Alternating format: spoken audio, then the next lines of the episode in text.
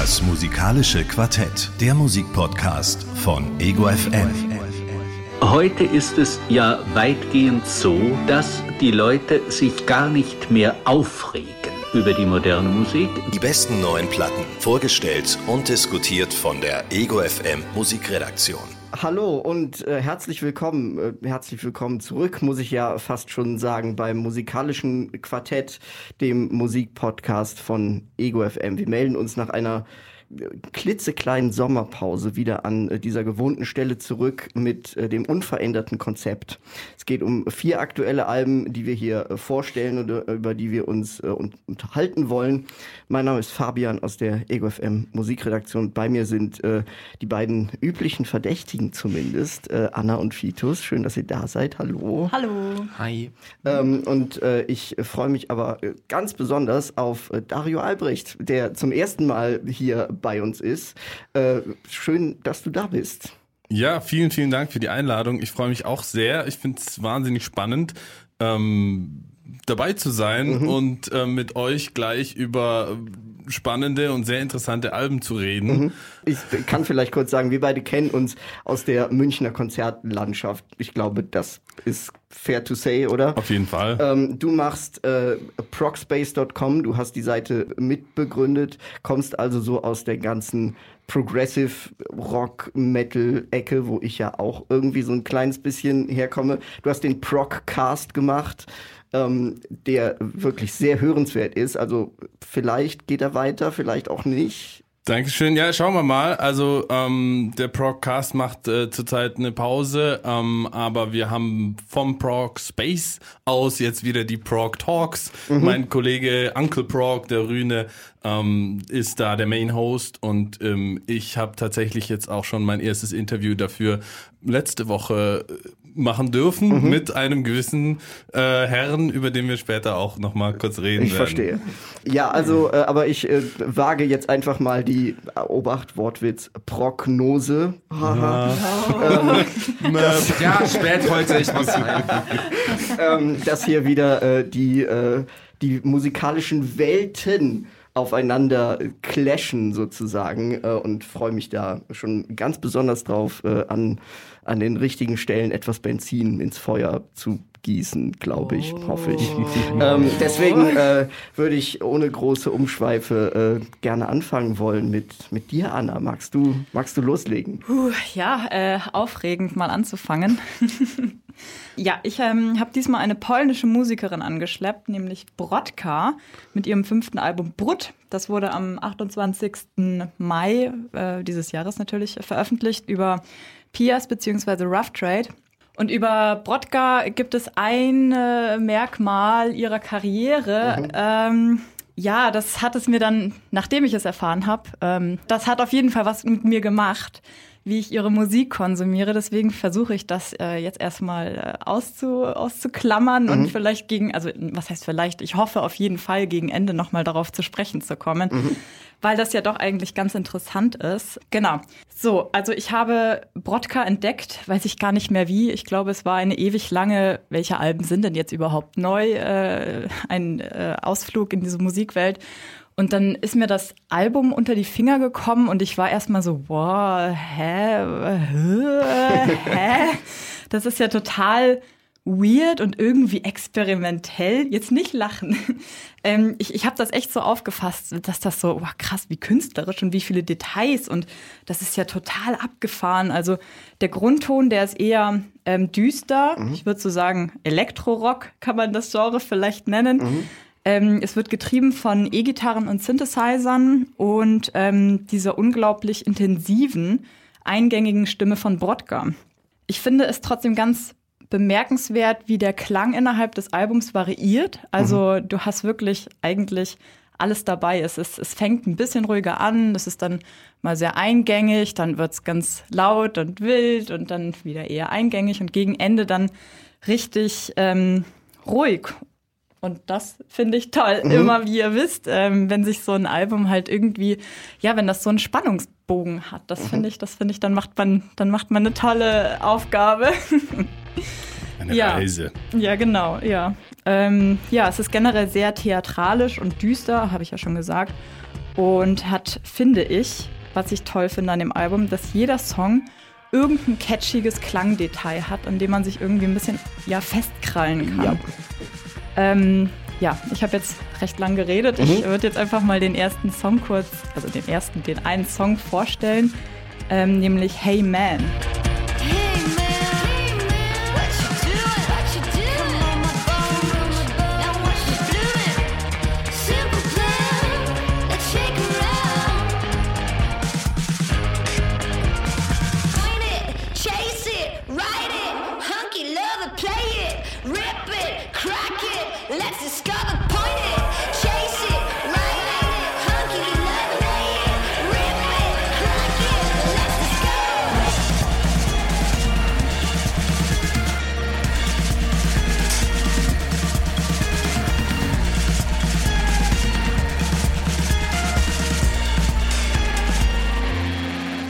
Das war Hey Man von Brodka. Und ich muss vielleicht direkt am Anfang sagen, dass wir innerhalb unserer Podcast-Planung einen internen Arbeitschat haben.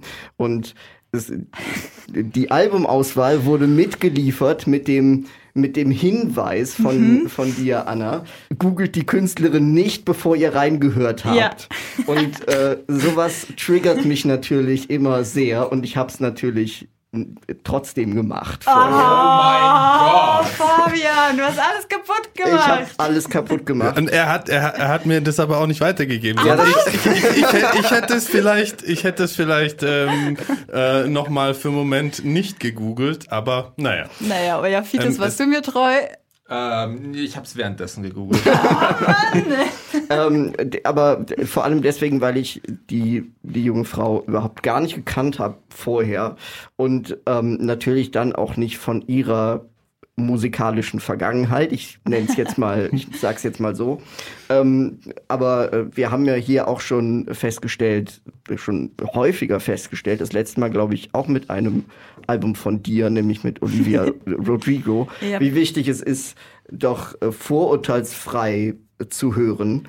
Deswegen habe ich versucht, so das ein bisschen zu verdrängen, wo sie herkommt oder was sie gemacht hat und war dann doch sehr überrascht. Also was mir so gut daran gefallen hat, wie du schon richtig sagtest, dass es eben so düster ist mhm. und äh, dieses auch wirklich, dass jeder Song so ein Element hat, was mich wirklich so gecatcht hat. Ja. Mit einer Ausnahme leider und Ui. das ist Hey Man, weil der hat mich wirklich, wirklich genervt, äh, lustigerweise. Ah. Den fand ich wirklich ein kleines bisschen einfach, ich weiß nicht. Ja. Äh, der war mir zu, zu drüber vielleicht. Ja, das kann sein. Ich weiß, was du meinst. Ich, hm, also, ja, ich fand Hey Man, ich meine, der ist auch hart grenzwertig, ne, mit dem ja. Gitarrenriff, was ja. da drin ist.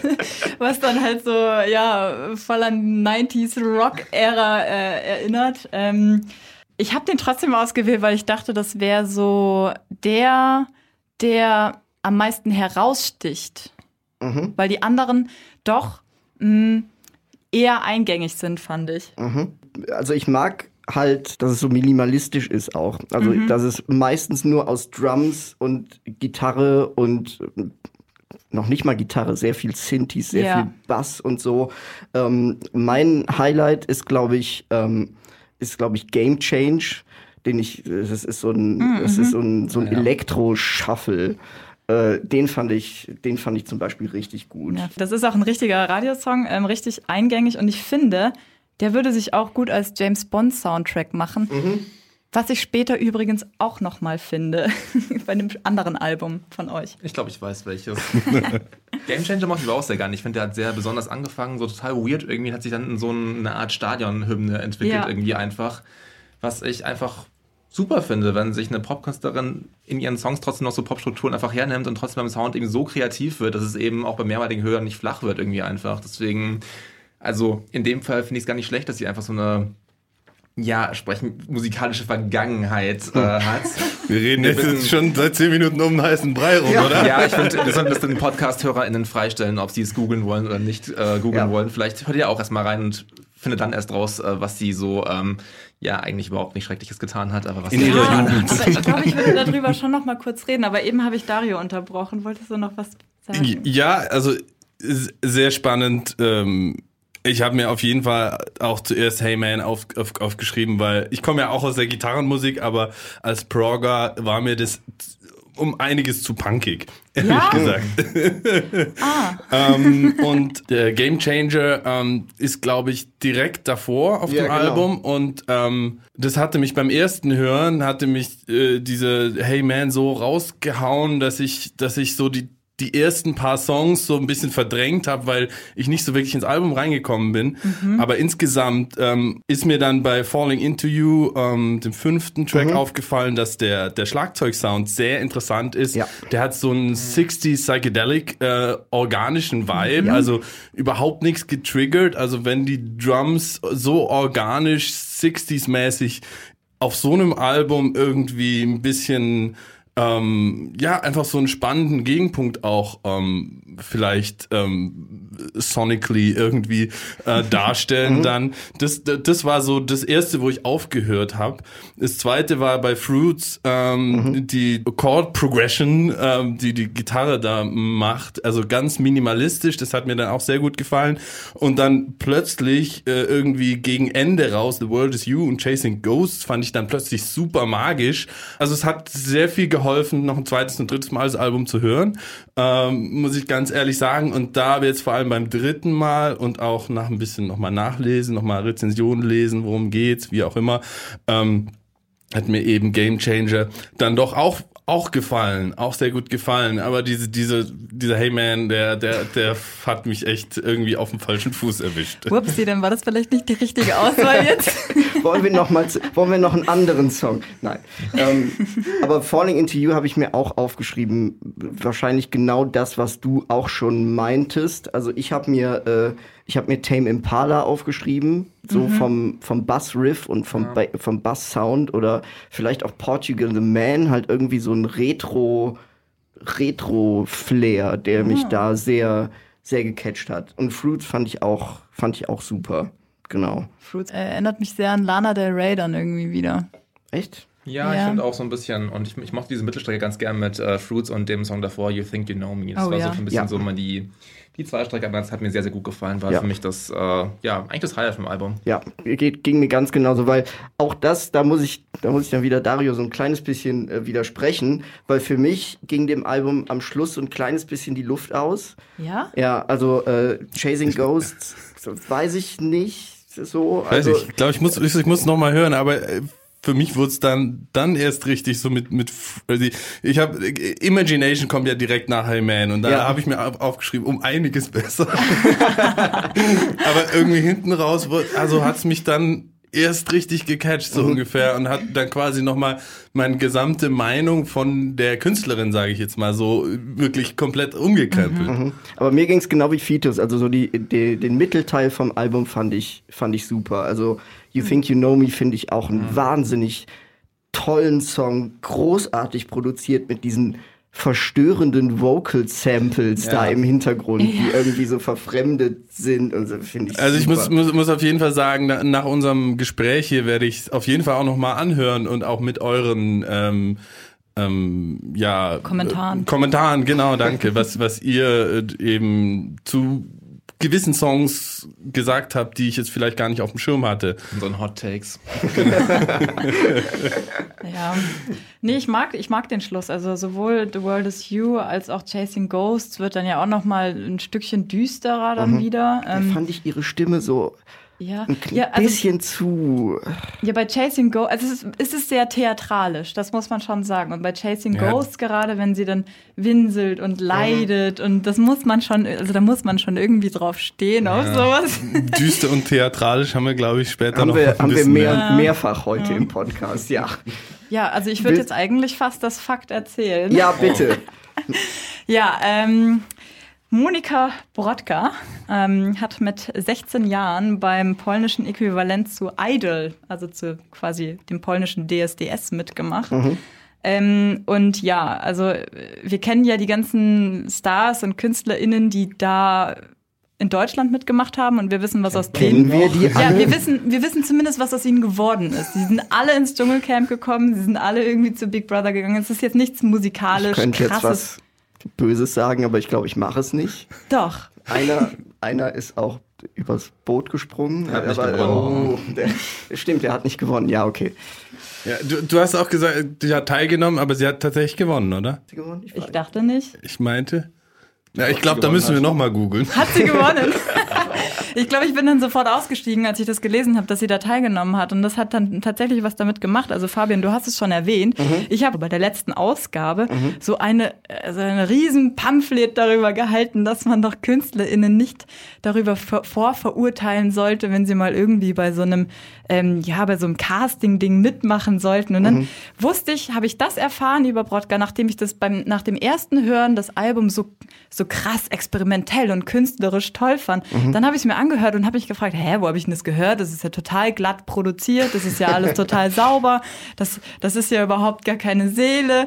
Und dann äh, musste ich mich erstmal so daran erinnern, so, so ein Scheiß, wieso denkst du das jetzt? und dann, dann wurde es auch wieder besser. Also ich bin schon sehr überzeugt von dem Album und ich finde es auch richtig, richtig gut.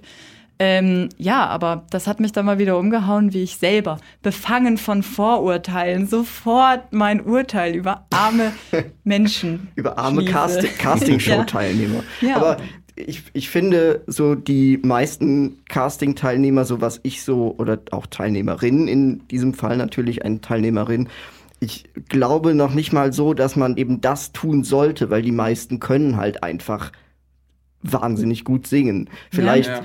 kommt das manchmal im Fernsehen nicht so gut rüber, aber jetzt, äh, um jetzt mal einen, ich, ich greife jetzt einfach mal einen, einen auf, der mir so ins, ins Hirn schießt. Ich glaube, es gab mal Alexander Klavs, oder? Ja, Von das war der DSDS. erste, glaub der auch, erste ja. Sieger, ne? Und äh, den habe ich irgendwann mal äh, Musical singen hören. Und so als Stimmt. Musical-Typ, wo ich mir auch so dachte, so, ja, da muss man eigentlich schon was für können, Ja, ja, um, um sowas, um sowas irgendwie durchzuziehen. Und insofern, ähm, und ich meine, die hat da teilgenommen, da war sie 16 und Ja, jetzt ja. ist sie 34, glaube ich. also- Ja, Ich 33, glaub, also, 34. ich glaube, ja, 33, so. So um den ähm, Dreh zumindest. Und ähm, ich kenne jetzt die anderen Alben nicht von ihr, aber so, ich finde das eine absolut legitime und Es ist ein, ein halbes Leben her, so ungefähr. Ja. Und Man sollte ähm, niemanden dafür judgen, was er getan hat mit 16, ganz im Ernst. ja. Ja. also ich muss ehrlich sagen, auch wenn ich es eben gegoogelt habe oder während ich es dann angemacht hat, eben auch auch ähm, mal eben mich schlau machen wollte über die Künstlerin, äh, die ich mir gerade anhöre, fand ich, hat es den ersten Eindruck weniger getrübt als dieses dieses punkige Hey Man. dieses Hey Man, ja. Ja, Oh je. ja, Na gut, ja. Jetzt wisst ihr es, jetzt ist die Wahrheit draußen. ja. Jetzt braucht ihr nicht mehr zu googeln, liebe, liebe Hörerinnen und Hörer. Ich habe euch ein paar MBs jetzt gespart. Oh. Ja. Wie viel MBs gibst du? Ah, das ist ein guter, ey, das ist, das ist ein gutes. Ähm, äh, ja, ich. Bewerten wir nicht in Dieter Bohlens. Oh Mann, das wäre auch gut. Jetzt kann ich mich nicht entscheiden. Bei DSDS vergeben sie nur, sagen sie nur Ja oder Nein oder da vergeben sie keine Punkte oder keine Rosen oder was. Dreimal ja Ja, oder so. stimmt. Viermal ja. Ist das nicht das Supertalent mit den Kreuzen? Ich weiß es nicht. Ich guck sowas. Bei The Voice drücken sie auf diesen Knopf und Ja, dann dreht sich, der, dreht sich der Sessel um, oder? Dreht sich der Ah, Sessel ich um. drücke Knöpfe jetzt. Also, ich drücke ähm, acht Knöpfe für das Album. Jetzt musst du aber auch achtmal dieses The Voice of Germany äh, Button Wie geräumt. geht das? Wahrscheinlich so. Ja, irgendwie sowas. Dash, dash, dash, dash. Ich habe nicht mitgezählt, verdammt. Acht, Kriegen wir acht, doch bestimmt irgendwo ein Sample. ja, acht, acht Knopfdrücke. Fabi regelt das im Edit. Ja, absolut. Ähm, ich kann mich da mehr oder weniger anschließen. Ich finde das eine wahnsinnig hörenswerte Platte. Wie gesagt, obwohl mir gegen Ende hin so ein bisschen die Luft ausgeht und hey man, naja, um jetzt nochmal noch mal darauf rum, rumzureiten. Aber ähm, ich mag dieses minimalistische Flair dahinter und die ausgefallene Produktion. Deswegen äh, gebe ich äh, 7,5 Button Pusher. Ah ja. Ja, also ich, ich, ich kann leider keine Button pushen. Ich kann nur ein bisschen die Oszillatoren sich bewegen lassen und die bewegen sich bei mir zwischen vier und acht. Also wie gesagt, es waren super magische Momente dabei, aber auch Momente, wo ich sage, nee, da kann, kann ich jetzt gar nicht damit anfangen.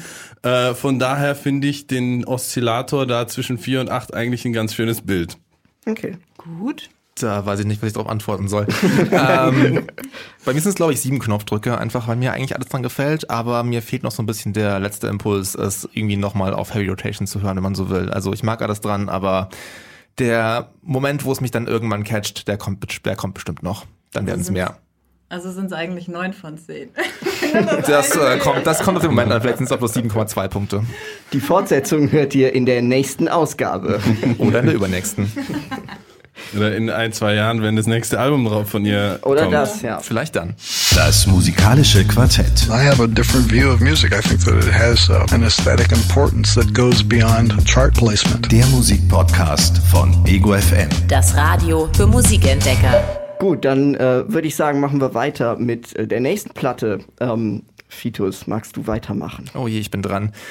Äh, ja, ich wollte eigentlich erst äh, drauf verzichten, dieses Album mit in den Podcast zu nehmen, weil ich äh, schon Phoebe Bridges dabei hatte und Julian Baker dabei hatte und jeder, der beim Musikhören gerne weint, weiß, was jetzt kommt. Aber ich habe mich dann doch für Home Video von Lucy Dacus entschieden. Das ist eine Singer-Songwriterin aus Kann ich- Richmond in Virginia. Kann ich dich kurz unterbrechen? Der, äh, unser lieber Kollege Markus Kafka sagt immer Lu Lucy. Und, Dacus? Äh, Deckes, ja, und es br- bringt mich um den Verstand. Entschuldigung. Äh, alles gut. Ich glaube, sie hat sich aber im Interview auch als Dacus ausgesprochen. Insofern, ich ähm, ja, hoffe mal, es ist Also, korrekt. Der, in dem Fall äh, ist es ein Fehler von Herrn Kafka. Ja. Auch erst fehlbar.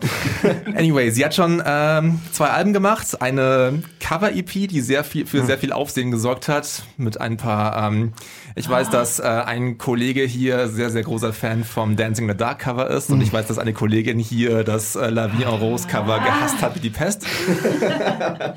Um wen kann es sich wohl handeln? Sehr. Send in your answers now. Trotzdem, äh, vielen ist sie vielleicht auch als äh, Teil der Indie-Supergroup Boy Genius mit eben Phoebe Bridges und Julian Baker bekannt. Ähm, das ist jetzt ihr erstes Album seit diesem, naja, quasi ein bisschen verspäteten Durchbruch. Davor war sie noch so ein bisschen ein Geheimtipp in der Indie-Szene, aber ich finde, das ist nach Home Video eigentlich ein bisschen überholt, weil ich finde, mit dem Album hat sie ihre KollegInnen definitiv eingeholt. Es ist ein wirklich ziemlich großer Schritt nach vorne für sie gewesen, finde ich. Ich fand die anderen Alben auch schon super, aber das ist echt nochmal ein wirklich, wirklich großes Statement gewesen. Und ich würde sagen, wir hören jetzt einfach mal gleich einen Song. Und zwar, ich hätte mich für den Opener entschieden, Hot and Heavy. Das ist der, finde ich, fast das ganze Thema vom Album am besten zusammen.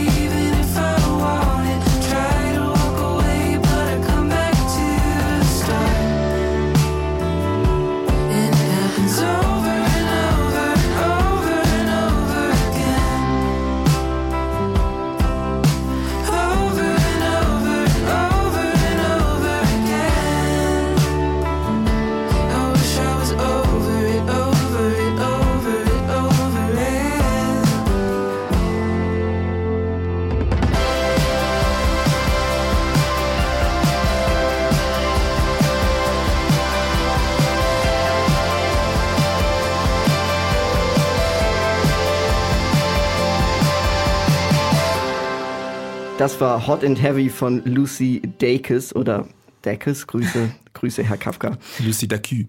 Auch, auch schön, ja. ähm, ich muss wohl gleich am Anfang sagen, äh, dass ich sie als Songwriterin wahnsinnig schätze äh, und ich sie aus dieser ganzen Szene und au- auch von ihren beiden Kolleginnen, die wir jetzt hier schon erwähnt haben, am, am meisten mag, sozusagen, nicht zuletzt wegen ihrer wahnsinnig tollen Coverversion von Dancing in the Dark. Die ist auch Ähm, wirklich fantastisch, ganz im Ernst. ähm, deswegen war bei mir die Fallhöhe schon relativ groß, was so die, die Erwartungen anging bei mir. Aber, oh, oh, Fallhöhe. Was kommt jetzt? Fallhöhe. ähm, aber ich, Ich bin es gewohnt, von ihm zerrissen zu werden im Podcast, insofern. aber Aber die Befürchtungen waren so ziemlich unbegründet, weil ich finde äh, Home Video wirklich ein, äh, ein echt tolles Album. Ähm, also ich sag's mal, ich sag's mal so, für mich, die, die flotteren Nummern haben mich sozusagen eingeladen und haben mich irgendwie so direkt rein, reingezogen, aber die, die ruhigen Momente waren es dann, die, die mich zum Bleiben bewegt haben, wenn das irgendeinen Sinn macht. Nee, finde ich macht voll Sinn, weil bei der ersten Durchhörer bin ich auch ja so bei Hot and Heavy eben, bei Brando und auch bei VBS so ein bisschen hängen geblieben. Aber jetzt so beim, vor allem bei der Vorbereitung für den Podcast hat mich dann vor allem der Song äh, Please Stay nochmal Ja. ganz schön, äh, Ja. aber Oh ja. sowas von in die Magengrube gehauen. Ja. Ich kann vielleicht noch ein bisschen dazu erzählen, was es mit dem ähm, Album auf sich hat. Es ist in gewisser Weise ein Konzeptalbum und bei dem ähm, ja, bei dem Satz verdrehen viele MusikjournalistInnen schon so ein bisschen die Augen, weil mittlerweile jeder, der zwei Songs hat, die sich irgendwie um das gleiche Thema drehen, sagt von seinem Album, ja, es ist ein Konzeptalbum, es dreht sich um Liebe. Aber ihr macht vielleicht ein kleines bisschen mehr Sinn, denn äh, die Geschichte dahinter ist, dass sie nach der Tour damals mit Boy Genius äh, zurück in ihre Heimatstadt Richmond kam und sie war davor schon so ein bisschen bekannt. Sie war, äh, wie gesagt, so ein bisschen so ein Geheimtipp. Und danach kannte sie plötzlich jeder. Und jeder hat gemeint so, hey, ich war ja mit dir auf der Schule, ich kenne dich ja noch voll gut. Und sie war so, ja, okay, ich habe mich vielleicht in den letzten zehn Jahren so ein bisschen verändert, aber keine Ahnung. Oder hey, ich war dein Pastor, als du drei warst und so. ja, okay, cool. Und da Lucy halt auch mal wahnsinnig persönliche Songtexte geschrieben hat, dachte halt auch jeder dahergelaufene Typ jetzt gerade irgendwie, er wüsste ganz genau, wie sie tickt und sowas. Und weil sie sich eben von, äh, ja, nicht damit auseinandersetzen wollte, dass plötzlich jeder Mensch in dieser Kleinstadt irgendwie eine eigene Version von Lucy in seinem Kopf hatte, äh, ist sie dann eben auch weggezogen nach Philadelphia, wo auch The War on Drugs herkommen. Und ich finde, das hört man im Opener äh, Hot and Heavy ziemlich stark, dass da ein leichter Einfluss irgendwie da war, vor allem an diesem Keyboard. Und hat da nochmal eben drüber nachgedacht, was so in ihrer Kindheit alles passiert ist und hat da, finde ich, wahnsinnig schöne Geschichten rausgezogen. Also schön und teilweise auch unfassbar traurige Geschichten. Gibt zum Beispiel den Song Brando, wo sie über so einen äh, Highschool-Rebellen in Anführungszeichen singt, der eigentlich sein ganzes Leben drauf äh, aufgebaut hat, irgendwelche Filme zu schauen, Musik zu hören und mit Zitaten um sich zu werfen und sie damit voll gelabert hat. Ich fühle mich ein bisschen angegriffen, aber vielleicht zu Recht. Dann äh, gibt es zum Beispiel den Song Thumbs, wo der ja, toxische Vater von einer Freundin mit äh, fast schon Mordfantasien besungen wird. Und Finde ich ein wahnsinnig äh, eindrücklicher Song einfach. Den hat sie auch sehr lange auf Tour davor gespielt und hat gemeint, sie war eigentlich jedes Mal so fertig, wenn sie ihn gespielt hat, dass sie es sie nimmer ans Ende getan hat, weil sie es nicht, nicht gepackt hat, den zu spielen irgendwie einfach. Und dann gibt es auch natürlich auch noch Geschichten wie zum Beispiel äh, in VBS, wo sie über die äh, Bibelschule singt, wo sie mit einem Typen abgehangen hat, der eigentlich lieber nur Slayer gehört hat und sowas und dass der dann ihr erster Freund wurde. Und ja, ich finde, sie erzählt diese Geschichten wahnsinnig gut und dann mit sehr schönen, irgendwie ähm, schon traurigen Stimmung, aber meistens eben halt nicht so traurig, dass es komplett irgendwie überwältigend wird, wie es bei Julian Baker halt ab und zu der Fall ist und bei Phoebe Bridgers irgendwie auch. Und ich finde halt auch, dass der Sound so wahnsinnig gut dazu passt. Also bei BBS gibt es zum Beispiel so einen Moment, wo halt dann eben genau, wo sie bei Slayer singt, halt die Ja, richtig Ja, fetten Gitarren ist- einsetzen. Ja. Das finde ich kann so unfassbar schnell cheesy werden, aber da funktioniert so gut irgendwie einfach. Und dann gibt's auch den Song äh, Partner in Crime, wo sie darüber singt, äh, ja gut, wo sie äh, bei Partner in Crime, wo sie darüber singt, dass sie sich krass verstellen musste, weil sie äh, einen oder eine ältere Partnerin hatte und äh, ja, sich eben die ganze Zeit halt irgendwie nicht so verhalten konnte, wie sie eigentlich wollte und deswegen ist da auch so viel Autotune auf der Stimme, weil sie um das eben halt ein bisschen zu untermalen. Das ist irgendwie klingt so wahnsinnig verkopft, aber irgendwie wenn man es hört, finde ich, macht total viel Sinn irgendwie einfach. Und ja, ich finde deswegen hat dieses Album sehr viel versucht und echt sehr viel geschafft. Ich möchte nochmal, um die Kurve zu Dancing in the Dark zu schlagen, ähm, mich, mich erinnert Hot and Heavy so wahnsinnig an Bruce Springsteen. Ähm, Ja, gut, das, das äh, ist halt irgendwie so. Ich mag Bruce Springsteen noch nicht mal gern, aber so die, so die, Lu die Lucy Dacus-Version von Bruce Springsteen finde ich, finde ich wahnsinnig toll. Ich habe auch das Gefühl, ich mag Bands, die klingen wie Bruce Springsteen mehr wie Bruce Springsteen. Ja, habt ihr mal gesehen, wie Bruce Springsteen Gitarre spielt? Einfach mit dieser Faust. Guckt euch YouTube-Videos an, es ist Oh ganz Gott. furchtbar. Oder macht es nicht. Nur wenn ihr ohne Ton am besten. Wir haben verdammt viele Google-Aufträge heute in der Sendung drin. Ja. Aber ich muss wirklich sagen, für mich ist Partner in Crime der Elephant in the Room, weil für mich funktioniert der Autotune-Effekt einfach nicht. Der Also ist es ist einfach, das Da- da- funktioniert für mich einfach Anna, magst du- nicht. Ich, ich fand den so dezent eigentlich, dass er mich fast nicht. äh, Ihr fandet den total krass. Also im Vergleich zu anderen Songs, wo Autotune Ja, aber, wirklich aber wenn überreizt ich, wird. ich, ich will ja jetzt irgendwie kein, keine Ahnung, kein Daft Punk Album hören, wo es halt wirklich so, so wirklich eingebettet ist, aber mich hat das so in dem, in dem Kontext, vor allem mit den beiden Songs, die davor kamen, also mit, oder gerade den drei Songs, glaube ich, die sehr ruhig sind, gerade Going, Going Gone, Ja. der direkt davor kam, ja. mit, wo man irgendwie noch so, der, der noch so auf natürlich belassen ist und dann am Schluss noch dieses, wo sie sich beim Chor bedankt und ist alles noch dran gelassen und dann kommt direkt danach so wie so ein, wie so ein Schlag in die Fresse, so, äh, so Partner in Crime mit diesem, mit, mit diesem Vocal-Effekt. Ich finde ihn auch gar nicht so krass, aber er hat mich einfach so, also für mich hätte, ja, Ich habe mich da auch krass rausgerissen, weil man es einfach so hart nicht erwartet von ihr irgendwie einfach. Aber ich fand es, also mit der Geschichte dahinter fand ich es irgendwie interessant. Aber ich kann verstehen, dass es auch voll daneben klingen kann. Ich fand's voll witzig irgendwie. Ja, Also ich finde, äh, das war irgendwie so ein bisschen unglücklich, dieses Doppel nach Going, Going, Gone. Dieses Lagerfeuer-Gitarrige, was ich auch nicht so wirklich mag. Ja. Und dann dieses Breaking the Fourth Wall, wo, wo man halt merkt, aha, das ist im Studio, das ist alles ganz natürlich, so wie, wie, ach, wir machen jetzt eine Akustik äh, in live in Studio EP oder so. Ähm, und dann halt dieses krass überproduzierte. Ähm, es war halt komplett das andere Extrem und es ähm, war da leider dann eben so zwei komplett unterschiedliche, aber komplett in unterschiedliche Richtungen ausschlagend, die mir nicht so wirklich gefallen.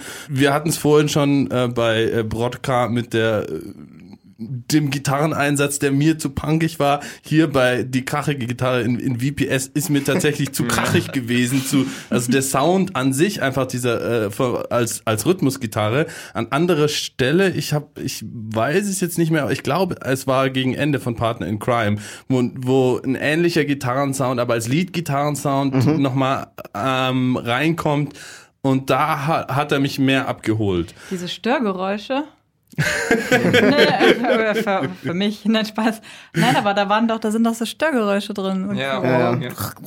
Ja. genau. Ja.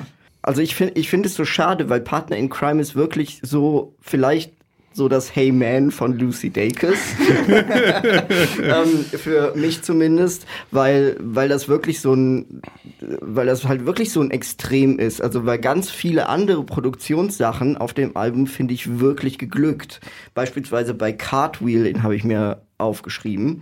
Und Cartwheel hat eine so unglaubliche Atmosphäre, also wo in der Mitte so ein bisschen Schlagzeug eingefadet wird und dann kurz vor der zweiten Strophe kommt noch mal so ein so ein so ein Phil Collins Style Drum Drum Fill. Sie hat übrigens auch in die Air Tonight gecovert, das nur. Ja, stimmt. Ja, stimmt. Ähm, äh, so ein, so ein Phil Collins-Style Drumlick irgendwie. Aber danach kommt dann auch keine Drums mehr. Also er wird dann so hart, am, hart abgeschnitten. Und das so im Kontrast mit dieser zärtlichen Akustikgitarre dazwischen drin. Also Cartwheel hat mich wirklich, äh, wirklich überzeugt, was die Produktion angeht. Und ich, ich liebe den. Ich liebe den krachigen Gitarreneinsatz in VBS. Also ich Okay. finde den, ich finde den wahnsinnig toll. Also auch gerade deswegen wegen den, also dass es halt vorher ruhig ist und dann kommt da wieder, dann kommt da wie aufs Stichwort auf Slayer halt diese, dieser Einsatz. Ähm, ja, ich habe jetzt, ich habe jetzt nur gesagt erstmal, was mir nicht so wirklich gefallen hat und und ähm, aber so wie du jetzt die Geschichten erzählt hast, Fitus, kann es sein, dass es, wenn ich mich noch mal ein bisschen in die Geschichten reinlese auch und mir es dann noch mal anhöre, dass ich dann auch zu einem anderen Schluss komme? Also ohne auf die Texte zu hören oder auf den Text jetzt von Brando zum Beispiel, fand ich das echt ein ziemlich belanglosen Song vom vom vom einfach von der Melodie und vom vom vom Vibe her. Was mir gut gefallen hat, war auch unbedingt Cartwheel. Fand ich sehr, sehr, also die Atmosphäre sehr, sehr schön. Und äh, äh, Thumbs und Triple Dog Dare Ja, ähm, Closer, waren ja. so für mich so ein bisschen eine, eine understated Version von Susanne Sundför vielleicht, die ja, Ja. sehr, sehr, sehr, sehr laute Stimme haben kann, aber vielleicht sind es einfach gewisse Akkordfolgen, ähm, die dann für mich das gewisse Etwas ausmachen. Und das heißt, in diesen leisen Momenten äh, hat mich Lucy Dacus schon abholen können. Ja. Ja, ich find's, ich find's wunderbar, wie sie mit den Geschichten und dem Klang dazu spielt. Also um jetzt nochmal auf Thumbs zurückzukommen, Ja. ähm, da mit den äh, Mordfantasien an den äh, toxischen Vater. Einer Freundin. Ja, ne? genau. Genau. Ähm, der, der Song, der klingt einfach so wahnsinnig bedrohlich auch durch diese unterschwellig wummernden Synthesizer. Das ist so, das ist echt, du hast auch schon so ein beklemmendes Gefühl, nur wenn du schon den Klang hörst. Und dann die Geschichte noch dazu. Das ist echt schon, schon ein Erlebnis. Und ich hätte niemals im Leben mit so einem Song von Lucy Dacus gerechnet. Also ich habe mir die Single, ich glaube, er war eine Single, Ja, die erste sogar. ähm, ich habe mir die nicht vorher angehört und ich habe irgendwie die ganze Zeit gedacht, nach der ersten Strophe, ja, jetzt, wann kommt denn jetzt die Gitarre und wann kommt denn jetzt irgendwie so das Indie-Arrangement dazu? Und es blieb dann aber so. Und ich war so komplett, nicht irritiert, aber ich war Paralysiert. paralysiert, ja, und aber positiv paralysiert. Also Thumbs fand ich auch sehr gut. Ja, Und- so, so unterschwellig wummernde Keyboards Ja, genau. sind auch eine Spezialität Ja. von Susanne Sundfeld. ja. Ja. Und, äh, und Triple Dog, der mag ich auch sehr. Also wir hatten hier ja auch schon ähm, Phoebe Bridgers, glaube ich, war es, mit dem I Know the End. I Know the End, genau. Den ich überhaupt gar nicht mochte, sehr zum Verdruss meiner, meiner Mitpodcasterin äh, damals. Äh, und ähm, Immer Tri- noch? Immer noch. Aber Triple Dog, der finde ich wirklich ein, also da funktioniert dann dieses, dieses Große auch, also weil der, weil der Aufbau viel, viel schöner und viel glatter ist als bei, als bei Phoebe Bridgers, finde ich. Ja, also Triple Dog, der ist einfach ein schöner Song, der sich auch über, wie lang ist er? Sieben Minuten? Sieben Minuten oder so, der sich halt auch relativ lang, über, über die komplette Zeit, Ja ja, gut, am, am Ende wird es auch ein bisschen, ja, wiederholt sich ein bisschen Es- oft. Auf je, ja. Der, der, der, der Triple Titel. Dog, der Triple Dog. Ja, ja. Fair enough, aber ich Das ist der finde Song ihn. vor der Zugabe halt von wegen, da kann man doch mal alles raushauen. Ja, so, so ungefähr. Aber ähm, ja, also insofern. Ähm, Kleine äh, äh, Bemerkung am Rande Mhm. noch. Ich habe natürlich halt Spotify aufgemacht und bei Broadcar habe ich keinen einzigen äh, ähm, Artist äh, gekannt, der Mhm. quasi ähnlich da aufgelistet war. Wie heißt es auf Spotify, wenn du recommended oder wer ja, heißt also es? ähnliche Art, ähnliche Künstler, ähnliche ja. Künstler, genau, Dankeschön. Und bei Lucy Dacus war es tatsächlich äh, Phoebe Bridges, die einzige, der einzige Name, der mir Mhm. was gesagt hat. Und er hat mir auch nur was gesagt, weil ich den Podcast vorher schon mal gehört hatte.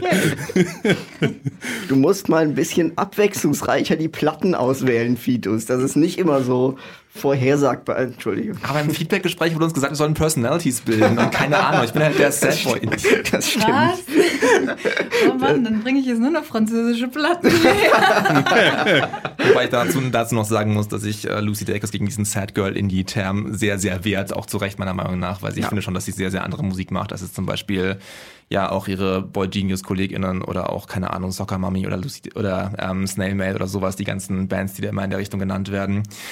Ähm, Also deswegen, deswegen habe ich ja ganz am Anfang schon gesagt, deswegen finde ich Lucy Dacus auch einfach mit die beste so aus diesem ganzen, also ich will sie jetzt auch nicht schon wieder in den Top werfen, aber jetzt gerade äh, Julian Baker zum Beispiel, die auch eine super Songwriterin ist, aber Lucy Dacus hat für meine Begriffe das wahnsinnige Talent, solche Geschichten auch in wirklich sinnvolle Songs zu verpacken. Und am Ende des Tages bin ich halt auch irgendwie nur so eine Popschlampe. Also ich brauche halt irgendwie so ein, so ein, so ein Chorus und ich brauche halt irgendwie was, wo, wo ich mich dran, dran aufhängen kann. Es sei denn, Quote ich, of the day. ja, es, es sei denn, ich höre jetzt gerade Ambient oder so, da brauche ich es dann halt nicht. Aber ähm, deswegen finde ich alle Songs und so, also alle Songs sind für mich stimmig, auch in Abstrichen eben. Äh, Können, können, wir, können wir das Zitat äh, ausdrucken und rahmen und im Fabian über, über, über bin den eine, Schreibtisch? ich bin eine Pop-Bitch, ja. ich, bin schon, ich bin schon dabei, einen Drop draus zu basteln, keine Sorge. Super.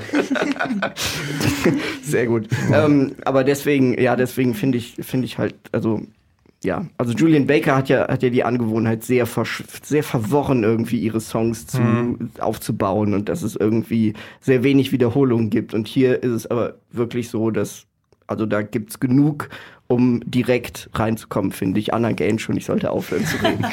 Oh, Entschuldigung, nee, nee, nee, aber es ist schon wieder sehr, sehr heiß im Studio. Das stimmt, ja. Nee, ich finde vor allem auch, dass es eine vielfältigere Platte geworden ist, als äh, vor allem Julian Baker, die ja schon ein sehr monothematisches Album gemacht hat, das ich zwar sehr, sehr liebe, aber ähm, wenn ich es objektiv beurteilen könnte, was ich nicht kann, würde ich schon sagen, dass die Lucy Dacus Platte besser geworden ist.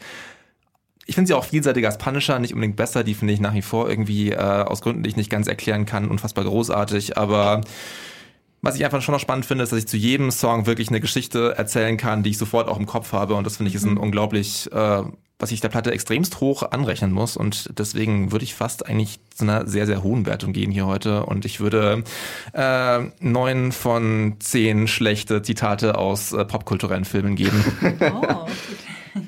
Ich gebe äh, acht Zitate, weil mehr als acht Zitate fallen mir auch im, im Real Life nicht ein aus schlechten popkulturellen Filmen. Das bezweifle ich. Aber gut. Ja, ähm, ah, ja, du hast es ja schon erwähnt. Ich nehme mir diesen, dieses Cover von äh, La Vie en Rose wirklich ein bisschen übel. Ich meine, ich bin da überhaupt nicht streng. Ich finde Cover total toll, also können total toll sein.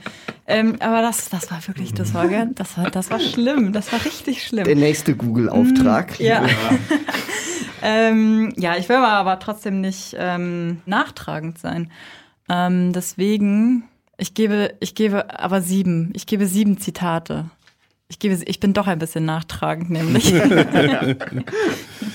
Ja, es Jetzt ist. bin ich gespannt. Es tut mir leid, äh, bei mir werden es nicht mehr als fünf bis sechs ähm, Zitate auf der Autotune-Richterskala oder so. ist doch schöner. Von 5, 6, 7, 8, 9 alles durch. Das stimmt, ja.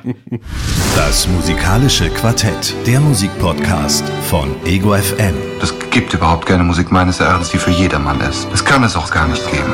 Vier Platten, vier Meinungen beim musikalischen Quartett von Ego FM. Sehr cool. Dann äh, so würde ich sagen, machen wir weiter. Äh, ich bin äh, sehr gespannt und freue mich auf dein Album, Dario. Ja, ich bin auch wahnsinnig gespannt, vor allem was äh, hier ähm, meine werten neuen Podcast-KollegInnen davon halten.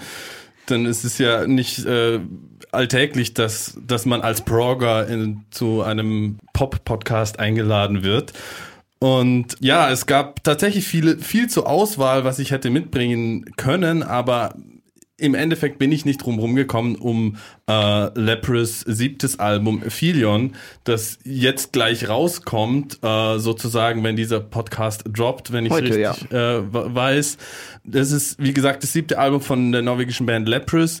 Die Band gibt seit ungefähr 20 Jahren. Vor zwölf Jahren haben sie ihr Debütalbum Tall Poppy Syndrome rausgebracht. Das war noch sehr Opeth-mäßiger Progressive Death Metal. Das zweite Album vor zehn Jahren bei Lateral war dann total schizophren, wo sie alles von Muse bis äh, Avantgarde Black Metal abgedeckt haben. Und ab dem dritten Album Cole haben sie sich eigentlich auf diesen Song basierten Weg begeben. Cole war sehr, sehr düster, aber war, also die Songs hatten einfach so eine soghafte Atmosphäre. Diesen Weg sind sie jetzt eben seit Cole gegangen. Ähm, und der größte Step sozusagen war dann äh, vom vierten aufs fünfte Album von The Congregation zu Malina. Malina war sozusagen das erste Album, was ähm, kaum mehr irgendwelche Metal-Gitarrenansätze hatte, soundmäßig. Und ähm, seit Malina ähm, ist es auch tatsächlich das gleiche Line-up. Und das ist jetzt eben das dritte Album im gleichen Line-up. Pitfalls 2019 hat nochmal einen draufgesetzt, was Malina angefangen hatte sozusagen. Und äh, Philion setzt dem Ganzen jetzt einfach wahnsinnigerweise die Krone auf. Ähm, es ist ein bisschen zusammengewürfeltes Album. Die Songs sind teilweise schon gleichzeitig mit Pitfalls entstanden, teilweise ganz neu, teilweise mit den Fans, die irgendwie live im Studio streamen konnten und dann auch sagen können, ey, geht doch mal in die Richtung oder in die Richtung. Jedenfalls der letzte Song auf, auf dem Album, der dahingehend natürlich dann auch ein bisschen raussticht. Aber insgesamt wollte ich einfach nochmal vielleicht betonen, dass es nicht, ähm, ja, nicht die erste Metal- oder Prog-Metal-Band ist, die so eine Entwicklung hingelegt hat. Also ganz krass die norwegischen Kollegen von Ulver, die wirklich im Black Metal angefangen haben und jetzt besser als Deepish Mode, Deepish Mode machen, so Ja. ungefähr. Hört, hört die letzte Ulver-Platte unbedingt. Dass der Kafka Für mich die vorletzte, aber egal. ähm, und ins, also diese, diese Entwicklung innerhalb von Bandbiografien, die einfach sehr, sehr spannend sein können. Einmal das. Äh, und zum Zweiten auch ähm, einfach Entwicklungen im äh, modernen Progressive Rock und Metal, die teilweise sehr ähm, in eine Pop-Richtung gehen. Äh, zwei andere Beispiele, die aber mehr so ein bisschen irgendwie die Antithese von Leprous sind, hatte ich so das Gefühl, äh, wären Vola aus Dänemark, die dieses Jahr auch ein neues, sehr starkes Album vorgestellt haben, das äh, aber ganz anders ist, aber auch sehr großen Pop- und Mainstream-Appeal haben, aber dann gleichzeitig eben Heavy mit Sugar Riffs und was auch immer. Oder Sleep Token aus UK, die jetzt auch bald ihr zweites Album äh, veröffentlichen. Aber Leprous haben halt einen sehr organischen Sound sich bewahrt, viel Streicher ähm, auf dem neuen Album, so, so, sogar auf Aphelion ähm, im ersten und im letzten Song sogar noch eine Brass-Section mit reingebracht, die Blase, Morphian. ähm, und ja, alles wird natürlich gekrönt von der ähm, Stimme von Einer Solberg, jener, den ich vorhin erwähnt habe. Den durfte ich äh, interviewen für die Prog Talks auf Englisch. Also falls ihr da mal reinhören wollt, falls euch das gefällt, falls ihr ein bisschen mehr über die Entstehung des Albums erfahren wollt, könnt ihr da gerne reinhören. Ähm, ich habe keine Ahnung, ich bin super, super gespannt, wie so ein Album ähm, auf Menschen wirkt, die nicht irgendwie äh, von 20 Jahren Prog hören vorgeschädigt sind. Hast du noch einen Song, den du, äh, den du anspielen magst? Ähm, naja, im, im Prog sind ja die Songs meistens etwas länger und wenn man dann so eine, eine, eine Minute rauspicken kann, vor allem wenn die Songs dann auch sehr unterschiedlich, also in, innerhalb der Songs ähm, sehr ähm, unterschiedliche Parts haben, ist es Ja, gar nicht so kann man da einfach. nicht. ja. Und ähm, ich habe aber ähm, gedacht, On Hold ähm, kann ziemlich viel von der Vielseitigkeit innerhalb von einem kurzen Ja. Zeitraum präsentieren.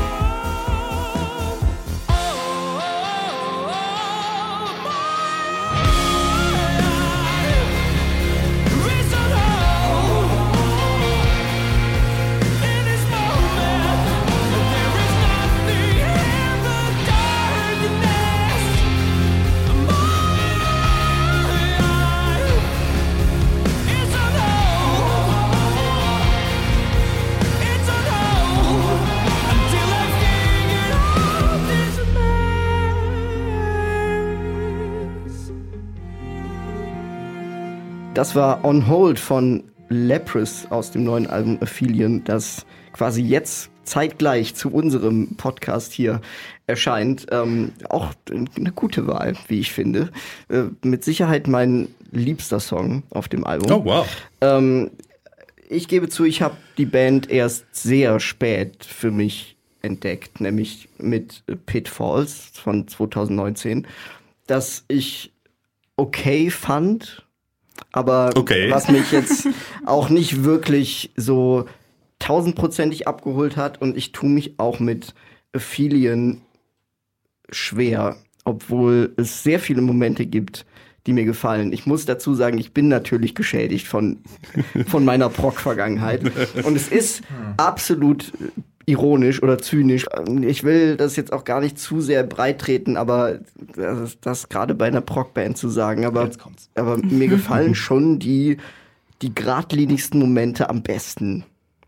Also äh, Okay. so die Songs, die sehr stringent aufgebaut sind, finde ich wahnsinnig toll. Also ich werfe jetzt einfach mal so ein paar hier in die Runde. Have You Ever hat so einen wahnsinnig tollen Massive Attack Vibe, finde ich. The Shadow Side erinnert mich ein kleines bisschen an Undisclosed Desires von Muse, aber in sowas wie gut. Im Gegensatz zu Muse. Und ähm, Doch der beste Muse-Song in den letzten zehn Jahren. Was nicht schwierig ist. ja, was wirklich. Absolut, ja. Ja, und The Shadow Side, ähm, wisst ihr noch, wie ich äh, irgendwann früher mal was von James Bond Song gesagt habe, dass das später nochmal auch, das ist der Song, das ist der Song, The Shadow Side. Interessant, dass es nicht Running Low war. ja. Weil Running Low habe ich in, Ah, meinem, in meiner Rezension, in meinem Review tatsächlich als James Bond Song. Also die, die, das war Running Low war ist der der Opening-Track und ist auch die, die Single gewesen, mit dem quasi das Album angekündigt wurde, eben mit dem vollen Bläser-Einsatz mit Miracle, Miracle, Miracle und ähm, dem ersten Cello-Solo auf äh, einem Leprous-Album. Also ich finde Running Low, finde ich, also das wäre so ein Gegenbeispiel zu dem, was ich gerade eben gesagt habe, weil der ist mir einfach zu, ich weiß auch nicht, der funktioniert für mich, der funktioniert für mich nicht als Song. Ja, weißt Irgendwie. du, also das ist, ich spreche jetzt natürlich nur für mich, aber das, was mich generell irgendwie hin und wieder an dem Album gestört hat, an den Songs, war, dass das so einwandfrei nach Anleitung irgendwie aufgebaut ist. Also Ja. die einzelnen Songs, du weißt irgendwie immer, was gleich passiert ungefähr. Ja. Das hatte ich sehr oft das Gefühl. Ah, ja, ich habe ich hab tatsächlich das auch in meinem, in meinem Review erwähnt, beziehungsweise habe ich auch, als ich Album, die die Promo äh, zum ersten Mal gehört habe, ist mir gleich aufgefallen, dass äh, diese, diese, diese Formel, die sie eigentlich auf Pitfalls mehr oder weniger gefunden hatten, dass sie eben so ein, oft so einen langsamen, sehr, sehr ruhigen Aufbau haben, äh, hin zu einer sehr krassen Explosion, dass sie diese Formel einfach noch mal ein bisschen perfektioniert haben. Ähm, Ich finde, sie haben sich darauf an einigen Stellen ein bisschen zu sehr verlassen auf dieses laut-leise Ja. Ding. Also es gibt einen Song, The Silent Revelation heißt der. Der ist mir halt, ein- das ist mir zu sehr, da ist mir zu wenig als Popschlampe, die ich bin, zu wenig, zu wenig Song abgesehen von von laut leise und von das war tatsächlich, so das war tatsächlich die, die Single und ist auch wahrscheinlich mein am wenigsten lieber Song des Albums äh, insgesamt. Da, die, die, die, die Rhythmusgitarre ist mir da tatsächlich zu he hektisch, aber das Outro wird dann so episch, da wird dann Layer über Layer über diese hektische Rhythmusgitarre aufgebaut und dann äh, bin ich wieder versöhnt sozusagen. Ich mochte das Gitarrenriff sogar ganz gerne. Ich hatte so ganz leichte Erinnerungen an äh, The National Anthem von Radiohead, was wahrscheinlich gerade Ja. Zeigt, dass ich keine Ahnung von Prog habe, weil der erste Nee, voll. Gedanke an Du, du, irgendwie du, du, auf jeden. Fall. Du, du bist äh, sehr auf der richtigen Fährte, weil einer Solberg, der Sänger und ähm, Mastermind mehr oder weniger ist, also Sänger, Keyboarder, Hauptkomponist ist auf jeden Fall ein großer Radiohead-Fan. Ah, okay, also, dann war es Ja. doch nicht der, der, ganz- der ganz falsche Zug. Nee. Ich muss aber auch sagen, dass mich das Baukastenprinzip so ein bisschen gestört hat, weil ich auch teilweise das Gefühl hatte, okay, ähm, ich meine, wenn ich mich für den Podcast vorbereite, sitze ich meistens mit äh, Stift und Zettel daneben und schreibe so ein bisschen mit, was in dem Song passiert. Und ich dachte irgendwann so, wenn ich da nicht mitschreiben würde, hätte ich wahrscheinlich gefühlt schon wieder ganz komplett vergessen, was da jetzt gerade beim ersten Song passiert ist. Ja. Also wenn ich es auf, äh, ich, glaub, ich habe es ähm, tatsächlich, weil das Album ja erst heute rauskommt, noch nicht irgendwie auf Platte oder sowas gehört, sondern immer über den Preview-Link, wo ich jeden Song einzeln anklicken musste. Ja. Wenn ich das nicht gemacht hätte, hätte ich wahrscheinlich wieder komplett vergessen, welcher Song, welchen Song ich überhaupt gerade höre und sowas. Ja. Und ähm, ja, mein größter, ich will es gar nicht Kritikpunkt nennen, weil es eine Geschmackssache ist irgendwie einfach. Ähm, und ich weiß nicht, ob das ein Problem ist, das ich mit, dem, mit der Band habe oder mit dem Genre habe. Aber mir ist in der Stimme tatsächlich einfach ein bisschen zu viel Pathos drin einfach. Das ist Ja. klar, das passt zum Genre und das höre ich ja auch, ja auch bei Sachen, die davon inspiriert sind, relativ oft. Und klar, das gehört irgendwie so, nur ja, mich hat es ein bisschen abgeturnt irgendwie einfach. Deswegen hatte ich meine Probleme damit. Ich kann das, ich kann das auch nachvollziehen. Also mir ist es auch ein kleines bisschen, auch gerade wieder in diesen ruhigen Momenten wahrscheinlich, also durch diese, durch diese laut-leise Dynamik verlieren die halt einfach so für mich den, so den Impact. Bei einem Song, ich glaube, der heißt All the Moments, Ja. kann das sein? Ich habe vorher, bevor äh, Dario und Anna hier hier aufgetaucht sind in der Redaktion, habe ich dem Fido schon den Vergleich des Todes angekündigt. Okay, oh, was kommt jetzt? ähm, Ich dachte, das hätte wieder News gewesen. Nein, das ist äh, nicht Muse gewesen. Es gibt äh, in All the Moments so ruhige Piano-Passagen, wo wirklich nur einer alleine singt und einer alleine singt. Der einer. ähm, und äh, Piano spielt und ich, das ist mir dann zu sehr Meatloaf. Oh!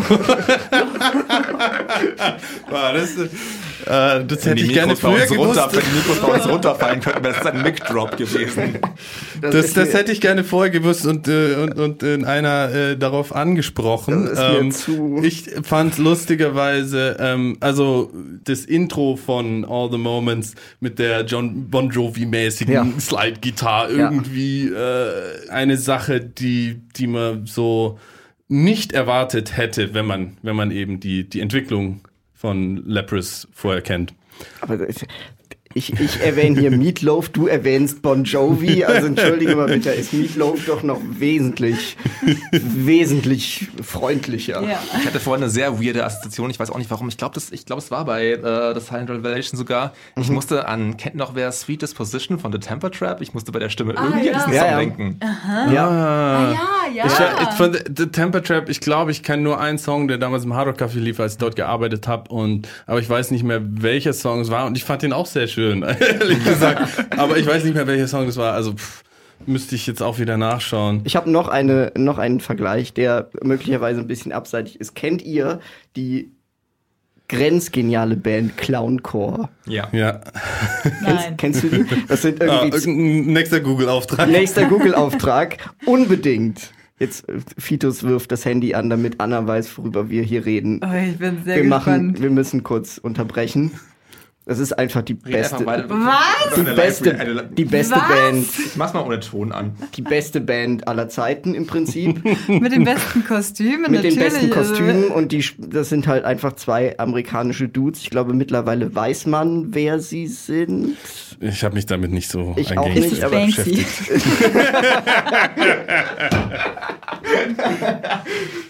Also wenn Banksy so Saxophon spielen könnte. Hm.